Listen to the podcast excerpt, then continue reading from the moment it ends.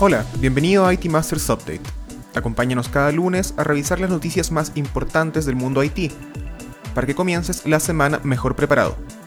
Hoy es 15 de noviembre y esto es lo que necesitas saber. El miércoles, la Ciudad de México recibió el récord Guinness por ser la más conectada del mundo, con un total de 21.500 puntos de Internet Wi-Fi, superando a Moscú.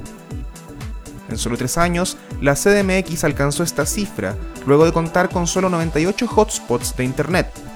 La jefa de gobierno, Claudia Sheinbaum, celebró el hito y los grandes beneficios que representa para la ciudadanía, pero adelantó que el objetivo es llegar a los 30.000 puntos de Wi-Fi gratuito, además de proporcionar conexión en escuelas y universidades.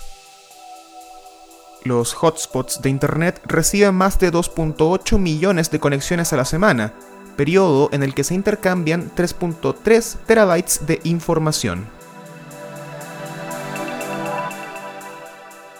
En otras noticias, Toshiba indicó el viernes que planea separarse en tres compañías distintas, en un intento por calmar numerosas protestas de parte de un sector de sus inversores que exigen que la compañía se vuelva privada luego de años de escándalos. Los problemas comenzaron en 2015, cuando se hicieron públicas malas prácticas de contabilidad que incluían a importantes líderes de la empresa y que implicaron más de 2 mil millones de dólares. Su división de Estados Unidos, Westinghouse Electric, se declararía en bancarrota en 2016, luego de una mala administración de fondos y muchos contratos vencidos, una operación que obligó a Toshiba a vender su unidad de microchips, Toshiba Memory, para solventar los costos. Varios problemas, investigaciones oficiales y cambios de dirección después, la decisión de dividir la compañía en tres podría no acallar las voces que piden transformarla en una empresa privada.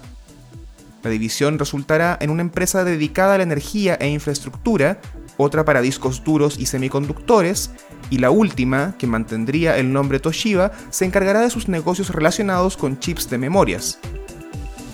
La decisión aún debe aprobarse en una junta de shareholders en marzo.